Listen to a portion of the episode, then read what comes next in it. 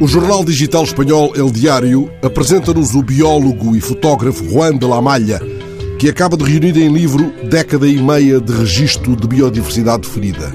Já vos falarei do cisne que ele fotografou comendo lixo urbano, mas comecemos por seguir a sua primeira viagem à selva do Borneo. Tinha 22 anos, lembra-se de que certa vez precisou de 5 horas para fazer selva dentro um percurso de 500 metros. Foi quando encontrou um portentoso exemplar de Rafflesia, a planta que é toda uma gigantesca flor com as suas cinco pétalas de um quase vermelho intenso. Há quem tenha descrito o cheiro a carne putrefacta da Rafflesia quando quer atrair os insetos aos quais entrega o seu material de polinização. Quando Lamalha fala num intenso odor de fruta madura e foi essa inesperada atmosfera que o atraiu, afinal, embalado pelo canto de incontáveis animais noturnos. Ele conta que começou por acariciar uma pétala da gigantesca flor da selva antes de a fotografar até que a noite caiu. Foi aí que dormiu, nessa noite, polinizando o ar com os seus pensamentos.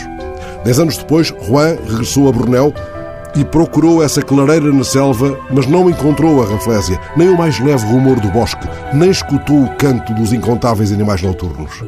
Que viu ele, nesse lugar, uma imensa plantação intensiva de palmeiras, promovida pela indústria de extração do óleo de palma.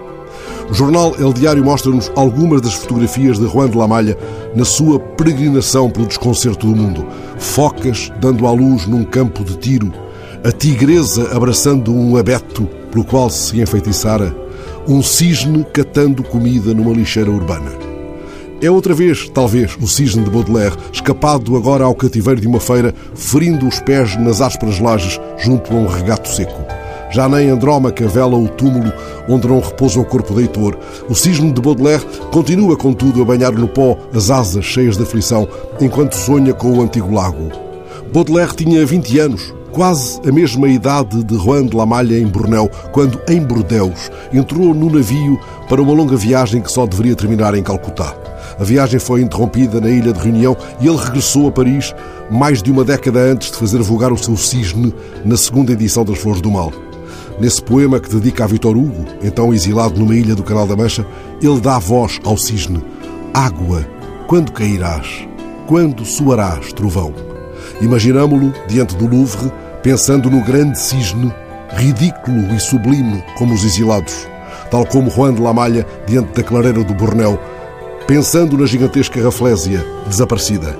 Entretanto, o cisne procura alimento nas lixeiras.